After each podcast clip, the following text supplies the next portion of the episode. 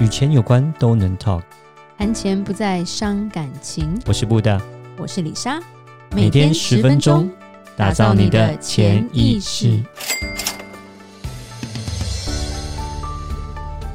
打造你的潜意识，告诉你理财专家不说的那些事。大家好，我是主持人布大，我是布大人生与职场的好搭档李莎。布大，是你今天要介绍一间公司啊、哦？主要来讲是，介绍一间我们不能投资的公司，千万不要投资的公司，现在也不能投资的公司。不会，对，现在已经要投资还是可以了。你有病吗？对，大家不敢投了，基本上。对，今天要讲就是恒大地产风波嘛。对，因为最近我相信大家已经一段时间，然后新闻一直有在报，而且它算是一个第一个爆爆点，然后后面因为像爆米花一样啦，后面接着爆的公司也不少。嗯，那当然有些新闻就会讲说，它会不会是一个中国版的一个雷曼兄弟？对，所以大家会很紧张。那到底恒大是什么公司？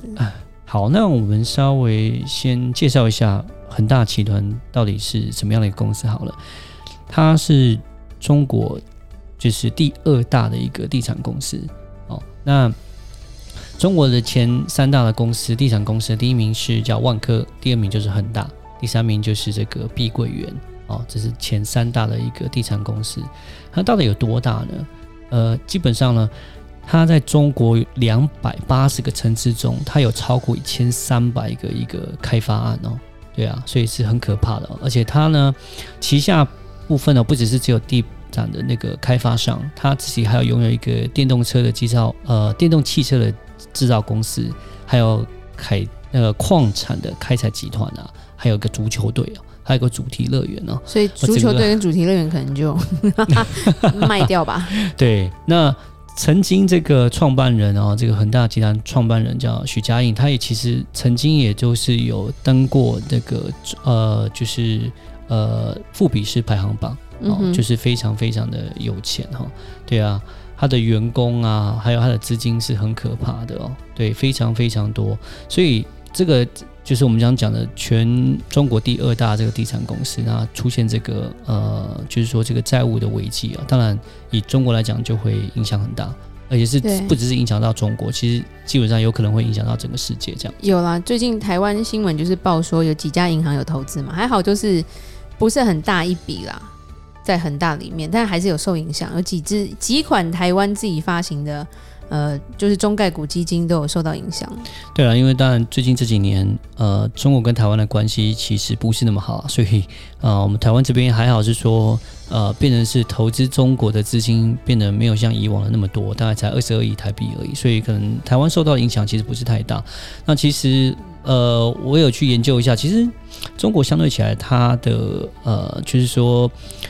呃，市场来讲，就是也稍微比较封闭一点，嗯哦，然后对于外资的部分来讲，也是没有说那么的大开放啊。讲实话，所以其实呃，当然美国来讲有有部分的影响到，哦、是有就是上个礼拜吧，然后美国的呃股票那一天，欧洲也有吗？对对对，对都有。但是其实会不会影响到整个全世界？我是觉得基本上还好，因为那天跌完之后。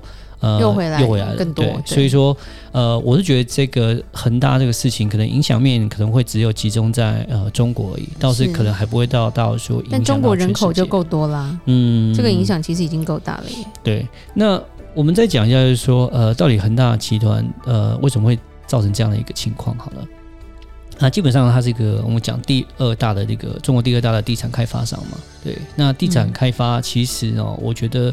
呃，就是有些人到后面就发现，就是说就会很喜欢所谓的开杠杆的，对、嗯、哦，就是以小钱去博大钱，然后呢，嗯、用贷款借款的方式，对，然后去做资金的操作了。哦，基本上就是这个，呃，就想象说，好，假设你要买一个房子，呃，假设一千万的房子好了，你会有一千万吗？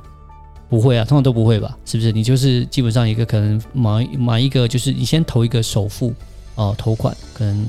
看几个 percent，五个 percent，十个 percent，买完之后呢，然后呢，剩下的部分呢，你就是用贷款的方式，呃，来做嘛，对不对？就不是用需要做到全额，对不对？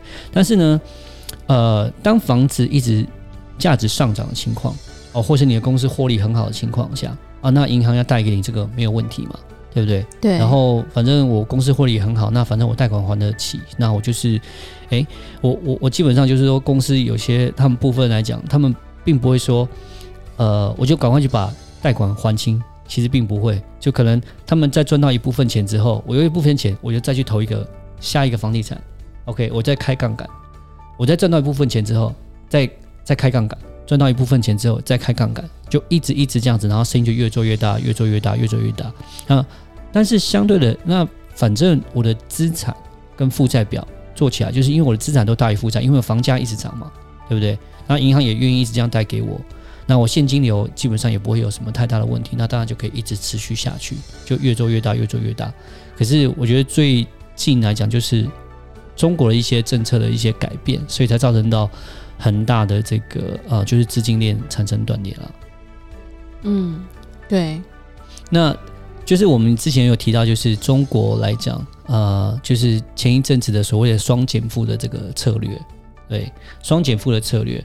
那双减负的策略呢，呃，就是小孩呃，就是不能补习，OK，然后呃，而且在学校来讲也不能上课上太久，OK，所以呢，就会造成。学区房的价钱跌下来了，嗯，OK，学区房就不用像以前那个样子，因为现在就中国希望不要只是在推所谓的精英教育，小孩不要补那么多习，这样子，好，让他好好的上课，OK，就是然后呢，不要呃，就是说不要补那么多习，让他的课业压力这么的累，OK，那就变成说，因为这样的关系，就造成说，诶，既然这样子，政府都规定这样做了以后呢，那。就开始变成说学区房没有必要性了嘛？对，我不一定要去抢明星学区啊。对，这就造成学区房的下降。然后再来，当然是二零二零年开始，其实中国对于这个房地产呢，啊，也开始要开始做一些打压。其实讲实话，呃，可能中国因为有这个观念，就是所谓有土私有财这个道理，然后也因为过去这个二三十年来讲，房地产就一直涨，台湾也是一样，就房地产一直涨，所以大家会觉得说买房地产就是一个非常。相当保值的一个投资，大家都想要有了钱，就是想要买一个房子哦，就是把它给存起来。对，所以呢，呃，中国来讲，呃，就是有点不平衡的状况是，它的 GDP 占它的房呃，就是房地产占它的总共 GDP 来讲是有点呃太多了一点，相对于美国来讲。好，我们再讲个数字面啊，呃，两千年的时候，OK，那中国的房地产的 GDP 大概就占。呃，大概百分之四左右，OK。那到了二零二零年的时候，二十年之后，房地产的 GDP 好、占了他们整个总 GDP 大概已经到了七点三。那相对于美国来讲，它的房地产占它总共的 GDP 还是在四 percent 左右而已，所以其实还好。那中国来讲，它的房地产是高到一个很夸张的程度，就是高到说我们讲。北上广深这四个城市，它的总价值，房地产总价值加起来，其实是超过全世界房产总价值的一半。你就知道这个房产中中国来讲，这个房产是高到一个太夸张的一个情况了。对，嗯，这很可怕哎。是，那中国来讲，自己其实我们一直有在感觉到中国这个房产有这个泡沫的情况发生。那其实呃，大家都很喜欢投资房地产，其实政府也知道。哦，但是呢，他知道说这个房地产如果这个泡泡破掉之后呢，就是会影响到整个中国的大经济，所以其实一直在保持尽量不要让它破，可是也慢慢慢慢在做一些改变。就像我刚刚讲了，两千年二零二零年之后呢，啊，其实中国对房地产其实也有开始有新的一些计划，就是说，呃，贷款的部分不能贷太多哦，有点限制的，对，就是说可能你只能贷到百分之七十。哦，你不能贷超过百分之百。像我们有查到恒大，恒大就是很夸张，是已经它的贷款已经超过它的净资产了，已经有这样的一个状况。哦，所以他开始收紧这个货币，不让他们贷款贷这么多。那不让他贷款贷这么多，但现金流就开始会有点问题了。哦，假设我以前我可以贷到一千万，那忽然间银行说对不起，我现在只能贷你八百，所以你要还我两百。那很他说我现在没有两百怎么办？对不对？所以就开始这个资金就会链就开始断。那如果说假设，呃，他那但是如果假设房房地房价涨的话，房价涨的话，那可能就是说，诶，虽然比例调低了，可是我房价涨，哦，那就变成说我还是可以不需要还款，还是可以撑。可是现在是在于刚刚提到，就是说双减负之后，可能房价又跌，又在跌的情况下，政府又让资金收紧，就变成说这个泡泡就破掉了。对，对，还蛮可怕的。所以以恒大来说，它债务有超过三千亿美金，是美金哦。所以这个数字要加很多零，所以我就不多讲，因为 通常我每次问说，呃，这个要怎么算，就算到头都很晕。而且它基本上我们要讲一下它多大，因为刚布大有讲说，它在中国两百三十三个城市嘛，嗯，它的总建就是规划建筑面积有二点一四亿平方米，怎么去？这是什么概念？它就是跟一个台北市的面积差不多了。哦，对，所以它的建案是一个台北市那种感觉，嗯哼，其实也不小啊。对，那他他负债的这个地方有两千亿美金是还没盖好的，嗯哼，预付款这一块，哇，所以会造成非常多的家庭跟投资者钱是完全回不来的。就比如说他们钱已经买这些预售屋，钱都砸进去了，然后就等着恒大去把房子盖好，他们就可以住进去。可是现在因为资金链的整个断解断裂之后。恒大就没有办法把这个房子如期把它盖完，所以所以就很惨，是因为你说在以亚洲人的想法，就是我就是先要有房子，或者是有人要结婚了要有房子，嗯、所以对这些年轻一代的打工族来说，他们可能真的是存钱，跟家人借钱，甚至去跟银行贷款，凑到这一笔的头款，因为房子很贵，对。头款买下去之后，就觉得哎、欸，以后我们就有一个房子了。结果现在发现你血本无归，甚至还有案子是说他是全款进去，因为他就不用付利息了嘛。对，全款进去，结果恒大付不出来，所以恒大把那个建案等于是抛掉了，我不要了，嗯、所以他连房子也都没了，所以才会有这么多人去抗议，在下面哭，或者是要去抢，就是看有什么东西可以可以搬走的搬走。那真的是上百万人。都是都都是很很痛苦的。其实很可怕是说，呃，我们在做投资的时候，通常都会看说这个公司大不大，历史悠不悠久。它很大啊，对，它很大，它是全中国历史悠不悠久？中国历史悠久的企业其实很少。对，全世界第一就是比较全中国第二大的地产公司，就觉得这个很信赖，没有问题啊，对，应该没问题，就没问题的公司都都倒了。其实这是非常非常的可怕哦。其实讲实话。对，所以做任何投资其实都是有它的风险在的。另一片就是很多人会说，那中国政府救不救嘛？嗯，就是会不会就像因为美美国那时候雷曼很多事情后来都是政府资金出来。对，虽然雷曼倒了，可是因为它牵扯到各家投资银行，嗯，后来就是政府的资金有动员，不然会垮。嗯，对。那以中国来说，它会不会救？呃，今天我看到就是说一些消息是觉得。北京那边是决定不要救，嗯，对，他就让你倒，嗯，因为他要打房，对，他就是要你不要玩这种杠杆，是，所以基本上被他牵动的很多房产公司都面临重整跟破产的状态。你要想，我盖一个房子，盖一个房子能牵扯的东西很多，很多人为什么说房子会赚钱？因为我盖一个房子，水泥工对不对？提供钢材的工人。然后到到什么工程车，所有牵动的企业非常的多，对，所以这个利润如果真的做得好是非常高的，所以很多人说，哎，房地产可以赚钱，嗯哼，可是他不知道说，哎，这是牵一发动全身，是，然后他今天把这个东西掏空之后，其实下游全部收不到钱，对，不是不是消费者收不到钱而已，而是他的承包商也都收不到钱，是，那大家承包商会不会也玩杠杆？对，也有可能，是，所以全部都很惨。听说广东政府也有人出资，所以。这是一个很大的很伤啦，我觉得，对，这个是一个很大的泡泡爆掉了。呃，我想我是有看新闻在分析啊，我也比较同意的，就是呃，如果说这个恒大它这样让它倒掉。OK，那如果只是这个影响到恒大本身这个公司的话，可能政府就不会救，就觉得那就这样子吧，就让它结束，然后就是等于是重新再来一遍，让经济会呃，就是改变整个地产的环境，然后让经济之后会更好啊。但是如果说这个恒大的倒掉会造成整个大型的。